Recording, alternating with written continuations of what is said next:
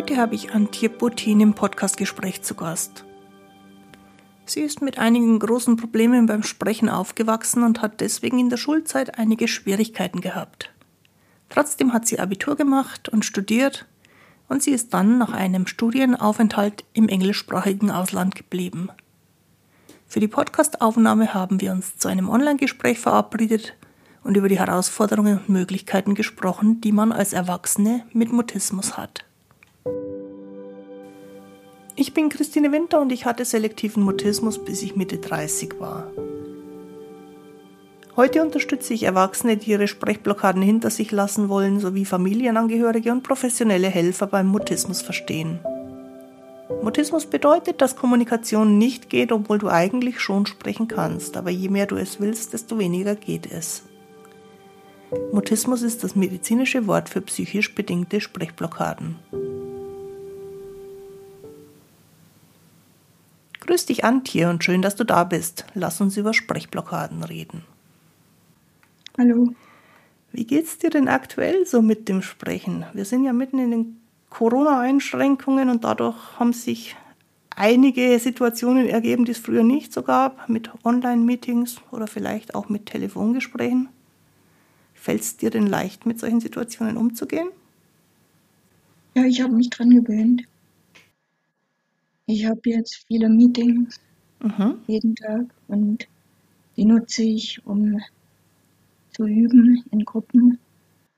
Das ist unterschiedlich, das sind manchmal fünf Leute, zehn Leute. Mhm. Und also angefangen habe ich, als man sich persönlich getroffen hat, mit einer Person.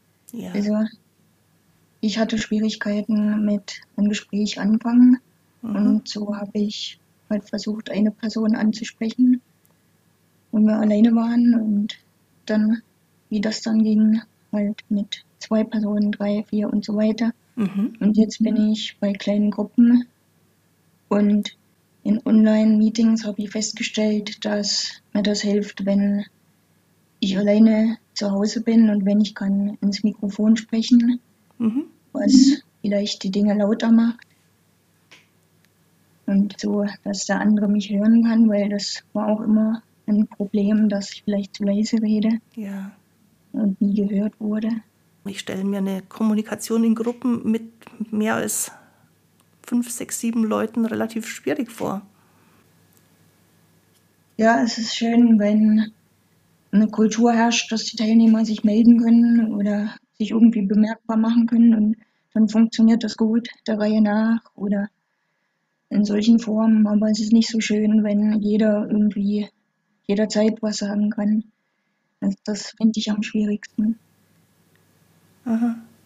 Das ist tatsächlich eine kleine Herausforderung, weil wenn mehrere durcheinander eine Idee haben, dann kann es ganz schnell unübersichtlich werden.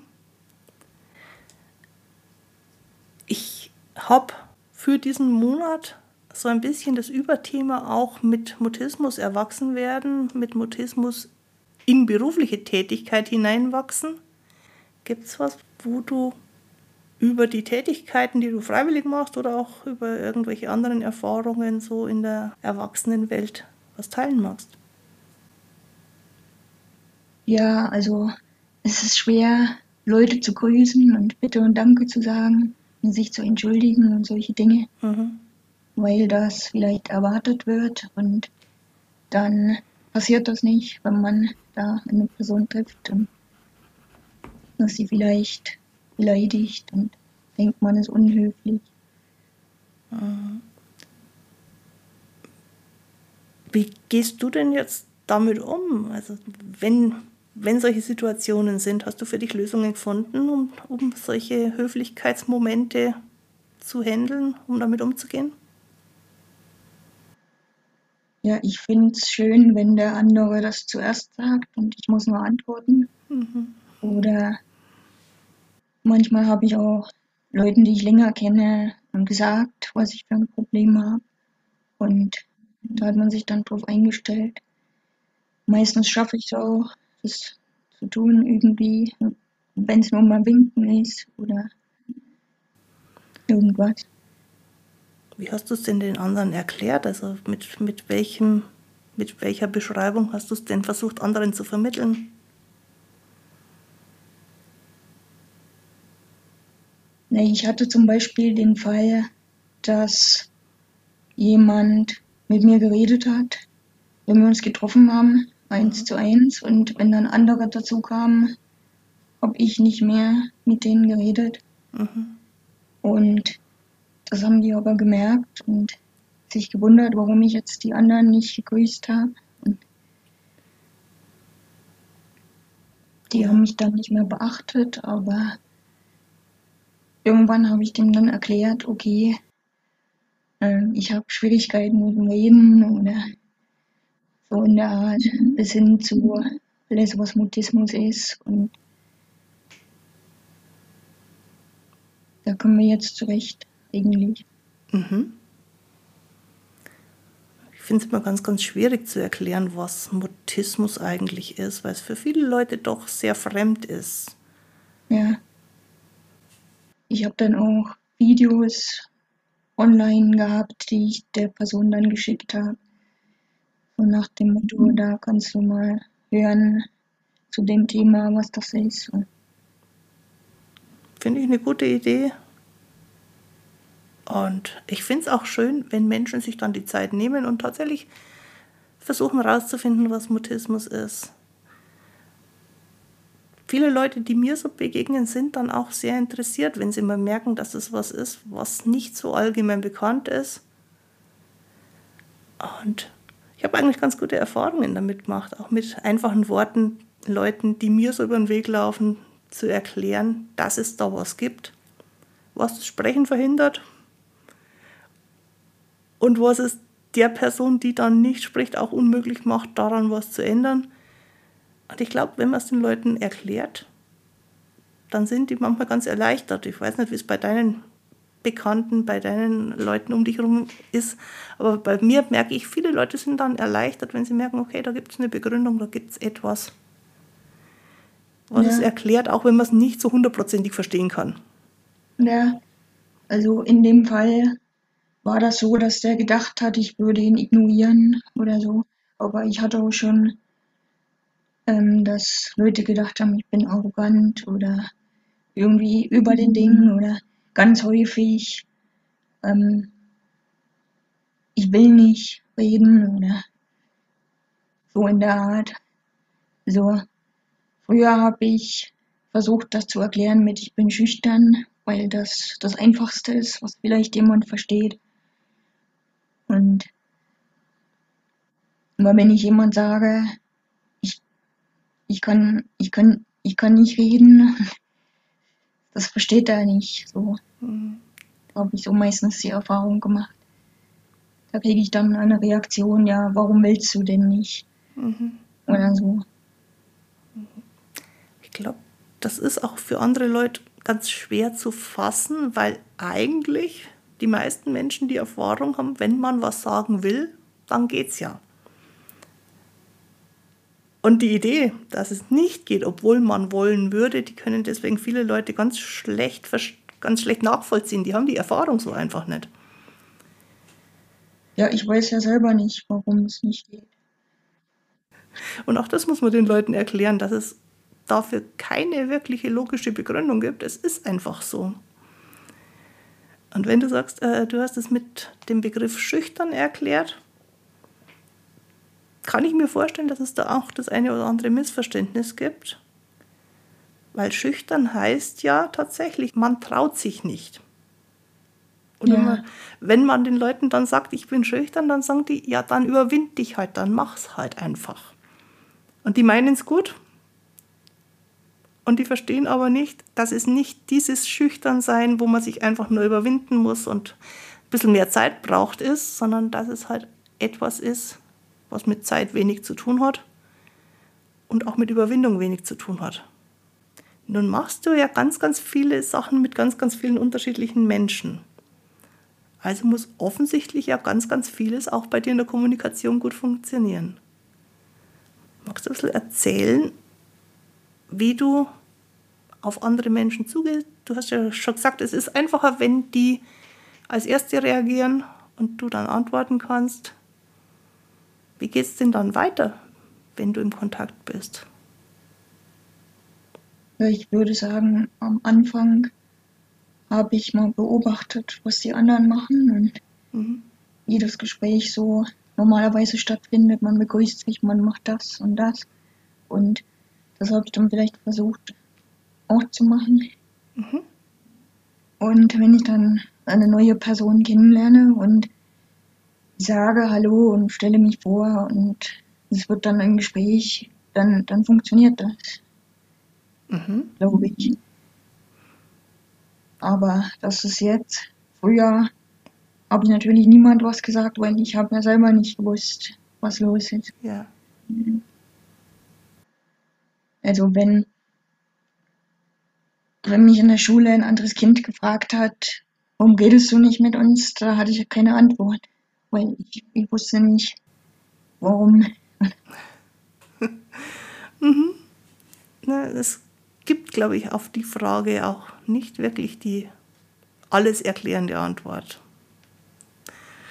Die beste Antwort, die ich, oder die ehrlichste Antwort, die ich so zu hören kriege, ist, es geht einfach nicht. Das ist grundehrlich und in den allermeisten Situationen das Einzige, was man dazu sagen kann. Es geht halt einfach nicht. Und wenn du sagst, mit neuen Leuten geht's, dann ist das ja schon eine Riesenentwicklung, ein ganz großer Fortschritt. Wie ist es denn, wenn du jetzt mit Leuten beieinander bist, die du noch nicht so gut kennst? Kannst du dann von dir aus ein Thema vorschlagen? Kannst du dann irgendwo das Gespräch führen? Funktioniert das?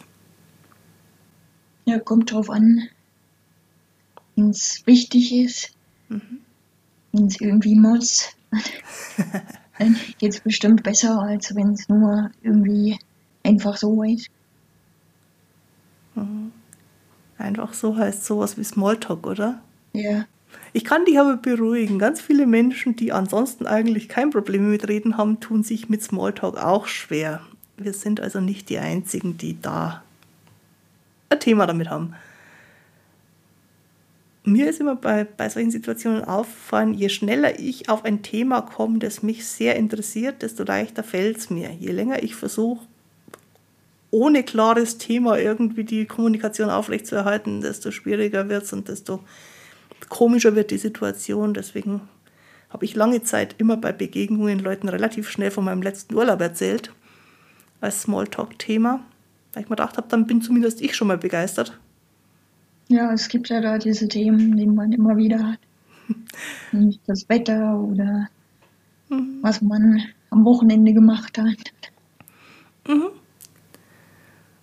Und interessanterweise ist es da auch egal, was man so genau inhaltlich erzählt. Ähm, Gerade beim Wetter, irgendein Wetter ist immer und ob man jetzt dazu eine Meinung hat oder nicht, ist eigentlich auch egal. Äh, kann man schon mal ein paar Sätze darüber verlieren. Für mich war es aber umso einfacher, je mehr ich Beziehung zu so einem Thema gehabt habe. Deswegen habe ich, glaube ich, jahrelang allen Kontakt, wo ich gemerkt habe, die wollen was über mich wissen, äh, erzählt, wo ich zuletzt im Urlaub war. Und ich gebe zu, das war ein Trick. und ich gebe auch zu, die Erfahrung von mir war einfach, wenn ich über so ganz neutrale Sachen rede, wie über Wetter, dann wirke ich furchtbar uninteressiert.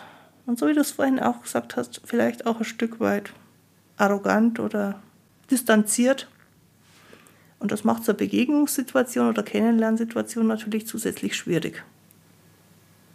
Du hast dich ja vor schon einer ganzen Weile, glaube ich, entschieden, im Ausland zu leben. Macht es für dich einen Unterschied, in welcher Sprache du Gespräche führst? Hm, für in, inwieweit, wie es geht oder nicht, eigentlich nicht. Mhm. Aber irgendwie habe ich eine andere Empfindung dabei, glaube ich. Mhm. Im Sinne von, ähm, wie ich die andere Person empfinde. Das liegt vielleicht daran, was ich in Deutschland erlebt habe und was ich hier erlebt habe. Ja. Wie die Menschen sind, ob sie freundlicher sind, ähm, was immer war, ist, dass früher als Kind hm, meine Eltern oder jemand anders vielleicht für mich geantwortet hat. Mhm. Und Dinge erledigt. Jetzt geht das eben nicht. Und ähm, das ist so die Situation, die man braucht, um zu überleben. Wenn man eine Situation hat, wo man muss und wo kein anderer da ist, der es tut. Mhm. wo irgendwas Wichtiges passiert. Für mich war es tatsächlich auch ein anderes Gefühl, wenn ich im Ausland war. Aber das muss man sich erstmal trauen, oder? In einer anderen Sprache überhaupt zu reden. Ja. Und bei mir war tatsächlich das Gefühl, das kann ich noch viel weniger. Also ich habe mich in, an, in einer anderen Sprache oder speziell in Englisch extrem schwer getan, weil ich da das Gefühl gehabt habe, das bin nicht ich, das ist nicht echt, das sind nicht meine Wörter. Mhm. Ich weiß nicht, ob das für dich nachvollziehbar ist, aber für mich ist das so, wenn ich in einer fremden Sprache spreche, dann bin ich irgendwie eine andere, weil das nicht die Wörter sind, die ich sonst verwenden würde, sondern ich muss mir neue Wörter suchen und dadurch bin ich irgendwie anders. Ich finde, das geht nicht um die Wörter, das mhm. geht um die Bedeutung, was dahinter steht. Ja. Und für mich ist es irgendwie ein Gefühl, ich weiß nicht, wo das herkommt, aber irgendwie ein Gefühl für, das sagst du so und das so. Mhm. Das heißt, für dich ist das Sprachgefühl, dieses Gefühl, das mit Sprache verbunden ist, wahrscheinlich stärker als für mich. Antje hat sich für dieses Gespräch viel Zeit mit mir genommen. Deswegen gibt es für meine Motivationsspender auf Steady noch eine Zusatzfolge. Dort kannst du für den Gegenwert von einem doppelten Espresso den Podcast unterstützen und bekommst gelegentlich zusätzliche Beiträge, wie eben den Teil des Gesprächs mit Antje, bei dem wir über unsere Erfahrungen mit Prüfungen, Präsentationen, schulischer Überforderung sprechen und auch die Zweisprachigkeit thematisieren. Den Link zu Steady findest du in den Infos zu dieser Folge.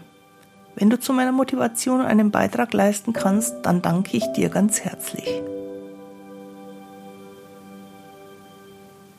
Ich meine, was wir tun können, ist äh, den Leuten die Sache mehr bekannt machen.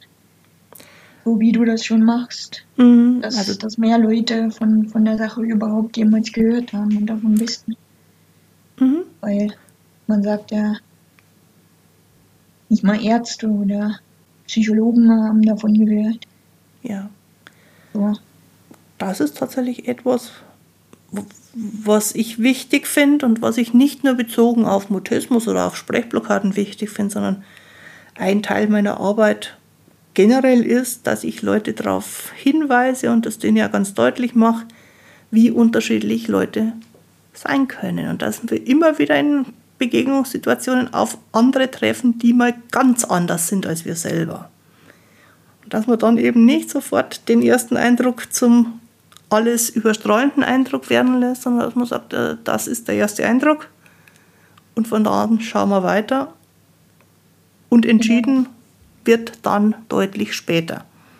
Ich habe Leute getroffen, die waren so vollkommen anders. Mhm. Die haben gesagt, jeder redet gerne über sich selber.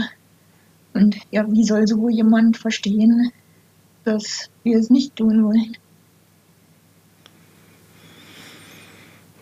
Ja, die, die eine Frage ist, ist es wichtig? Wenn es wichtig ist, dann muss man tatsächlich einen Weg finden, über einen gewissen Zeitraum hinweg es mit denen zu klären. Wenn es nicht wichtig ist, dann würde ich es einfach so vorbeirauschen lassen und würde sagen, ist halt einer, der so ganz anders ist als ich. Mhm. Häufig zeigt sich daran auch, ob das die Menschen sind, mit denen man sich umgeben möchte. Wenn Menschen mich auch nach einigen Stunden noch überhaupt nicht verstehen, dann sind es vielleicht nicht die Menschen, mit denen ich noch viel mehr Zeit verbringen möchte. Das stimmt. Und wir müssen auch nicht jedem gefallen und wir müssen auch nicht für jeden alles richtig machen.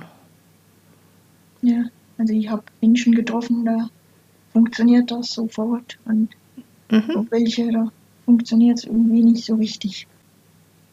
Das passiert mir auch. Ich begegne auch immer mal wieder Leuten, wo ich mir denke, ich verstehe es einfach nicht. Ich, ich verstehe nicht, warum wir nicht miteinander können. Ich verstehe nicht, warum wir aneinander vorbeireden. Ich verstehe es einfach nicht. Ja, da gibt es da gibt's ja die, die wollen telefonieren, die wollen nicht schreiben. Und wenn du jetzt eine E-Mail schreiben willst und kriegst zur Antwort, ruf mich an, das passiert. Ja, und dann gibt es eben mehrere Möglichkeiten, wie man aufeinander zugehen kann. Wenn ich dich so erzählen höre, du hast für dich schon eine ganze Menge Lösungen gefunden. Da ist vieles, was vielleicht für dich sehr gewohnt und selbstverständlich ist, aber was ja doch dir für deine Situation mit den Menschen, mit denen du zu tun hast, ganz gut hilft. Und für manche von diesen kleinen oder größeren Tricks, die wir da anwenden, müssen wir uns auch gar keine Gedanken machen, weil niemand außer uns selber sich Gedanken darüber macht. Ja, das ist dann, wenn niemand was erwartet. Mhm. Wenn nur selber etwas behältst und das nicht kriegst und das nicht tust, aber das merkt gar keiner. Das ist die andere Sache. Aha. Wie wenn du in der Schule einen, einen Bleistift brauchst und du kannst das niemand sagen. Mhm.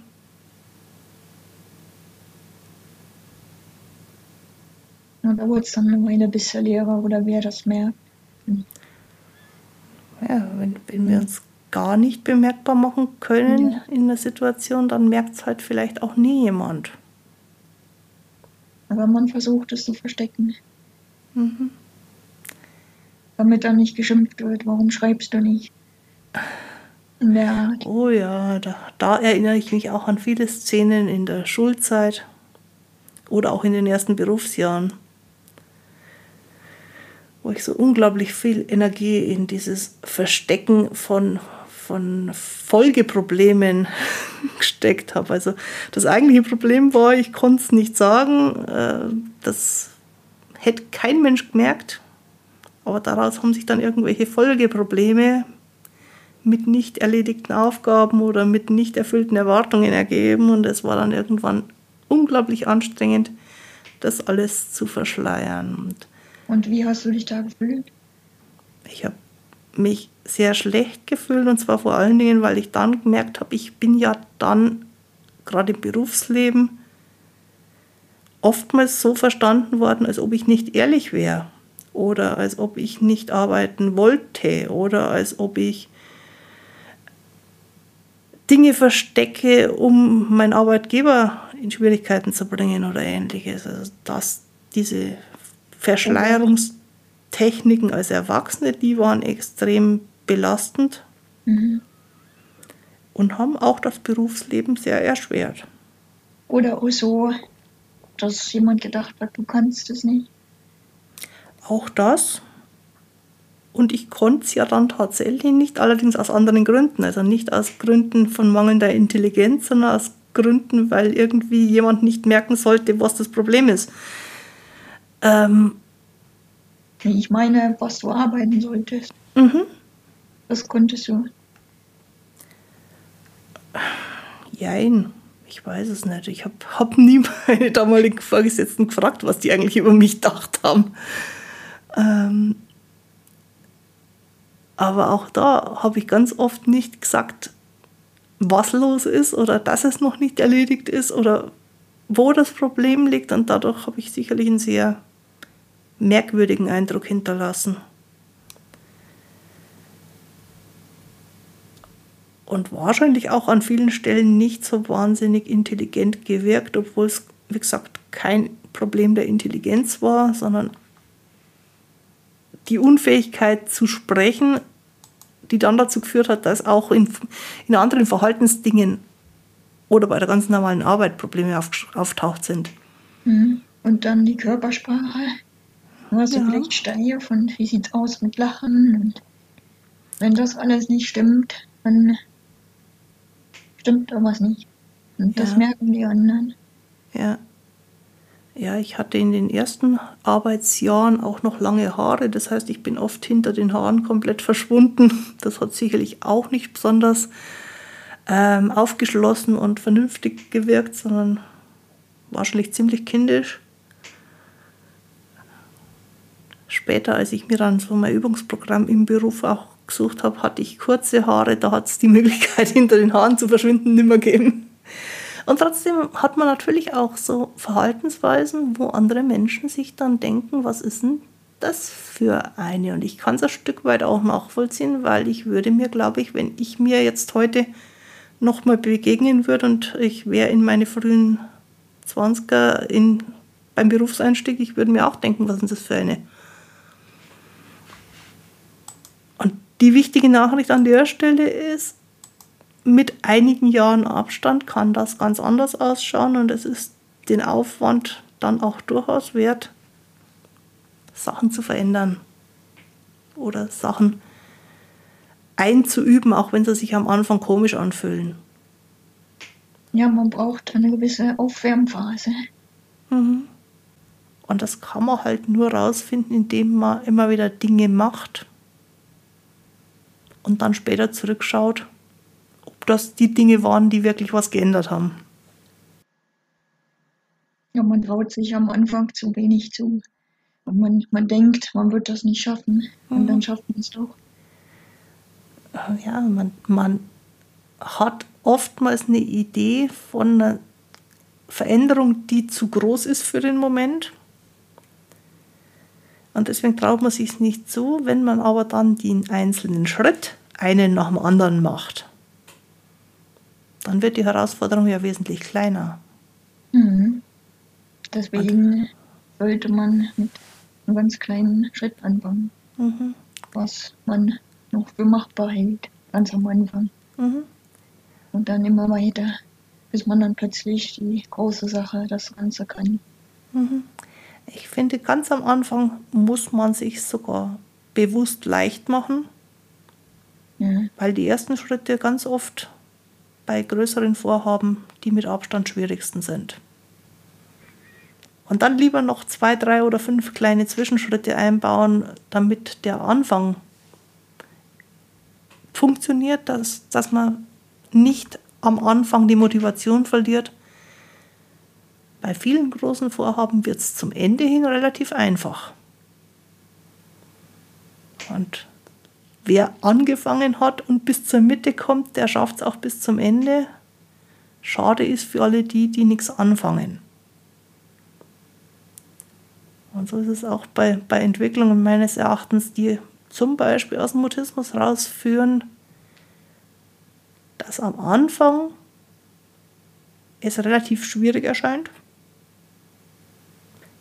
und sich aber am Ende im Rückblick unterscheidet ob die Leute was gemacht haben, was ausprobiert haben, kleine Schritte gemacht haben oder nicht. Ich glaube, jeder, der kleine Schritte macht und Sachen ausprobiert, wird dabei irgendwas lernen. Das geht gar nicht anders. Ja, aber die Frage ist, was ist der Anfang? Was ist der kleinste Schritt? Wie kommt man dahin, dass es auch wirklich losgeht? Da kommt jetzt ein blöder Spruch von mir. Ich sage ja immer, solange einer atmet, kann er sich verändern. Ja, aber das, das ist der schwierigste Schritt. Und wenn es nur Atmen ist, manchmal ist tatsächlich, also ganz ernsthaft, manchmal ist für Leute, die Sprechblockaden haben, in Gegenwart von jemand anderem, der die Sprechblockade mitkriegt, weiter atmen, schon eine ganz große Übung.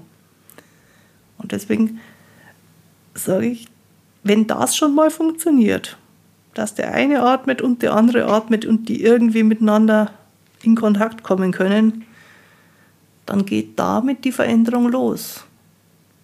Und es braucht noch den einen oder anderen zusätzlichen Schritt, bis die dann miteinander Gespräch führen, aber blöd wäre, wenn einer das Atmen aufhört. Es wäre hilfreich, wenn der andere nett ist und eine entspannte Atmosphäre schafft. Mhm. Und meistens ergibt sich die ja auch. Ja. Bloß nicht, wenn er denkt, du warst unfreundlich. Und verhält sich dann auch so, oder? Will das beenden? Hm. Ich, ich weiß nicht, ob, ob Menschen generell rumlaufen und sich denken, der war unfreundlich und deswegen mag ich ihn jetzt auch nicht. Ich denke, zumindest Erwachsene ja sollten da drüber stehen.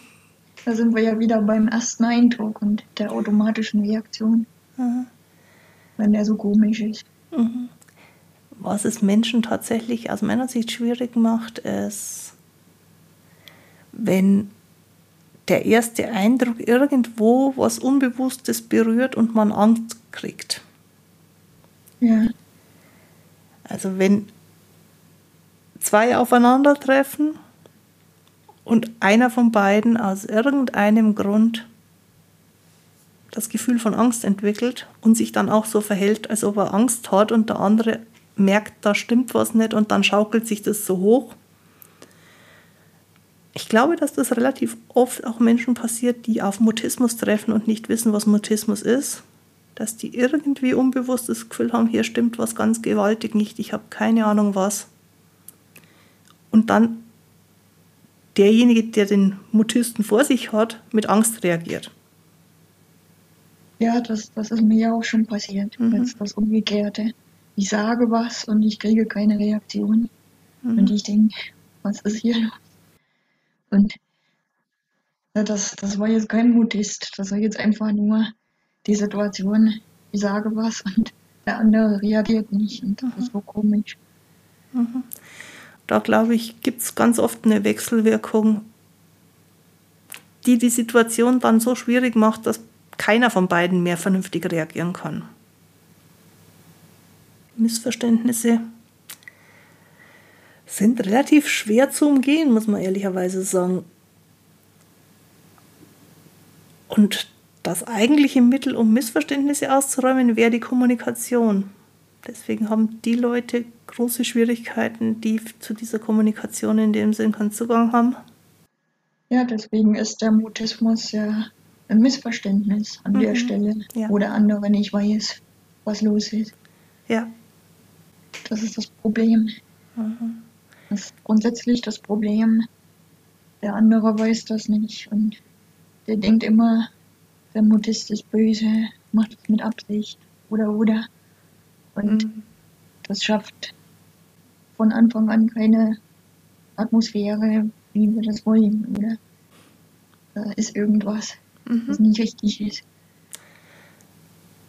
Und die Schwierigkeit ist, dass keiner von beiden es so richtig erklären kann. Also auch derjenige, der auf diese komische Situation trifft und nicht weiß, was passiert und einfach reagiert, kann ja auch nicht erklären, warum er jetzt so reagiert. Mhm.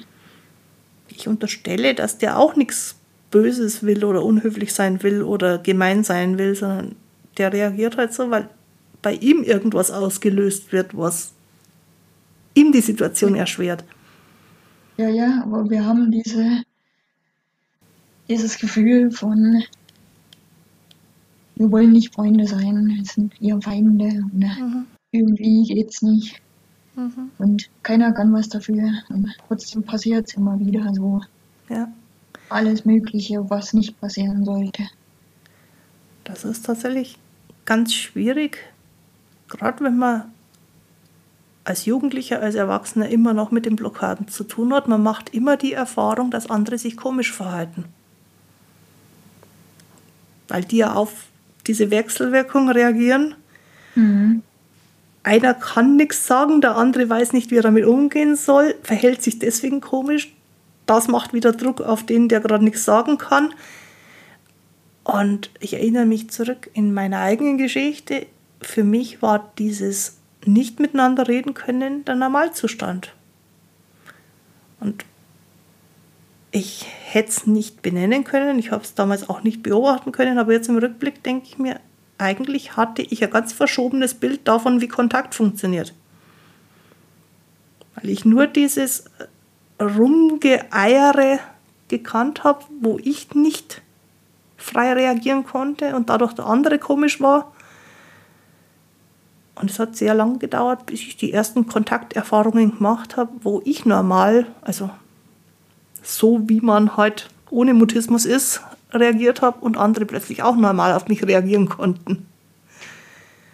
Ja, besonders mit Fremden, mhm. die da ihre Erwartungen haben und du sagst nicht guten Tag und ja. Versteht sie mich nicht oder so, da kommt dann eine Reaktion, die, die ich jetzt nicht erwartet habe. Mhm. Und am Ende sind dann alle beide nicht so ganz glücklich, wahrscheinlich. Mhm. Weil das Muster war, auch wenn wir es vergessen können, weil es nicht wichtig war. Mhm. Es bleibt bei beiden ein ungutes Gefühl zurück. Ja. Aber derjenige, der das ungute Gefühl sonst nie hat, wird es schneller vergessen als derjenige, der das ungute Gefühl in jeder Begegnung erlebt. Ja, und dann will man keine Begegnung mehr haben, weil man ja weiß, was passiert. Mhm. Das ist das Nächste. Das ist dann schade, ja. Weil ich glaube, dass man mit Sprechblockaden oder Mutismus oder auch mit sozialer Phobie nur Fortschritte machen kann, wenn man Kontakt zu anderen Leuten hat. Wenn man keinen Kontakt mehr hat, gibt es auch in der Hinsicht keine Veränderung mehr. Gibt es auch keine Möglichkeit mehr, irgendwie neue Ideen zu entwickeln, neues Verhalten zu entwickeln. Das ist dann sehr traurig.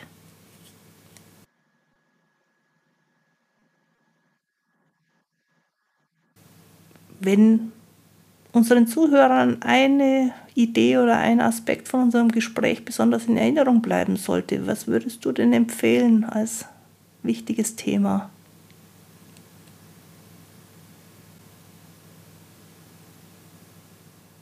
Man sollte immer experimentieren und versuchen, etwas zu machen.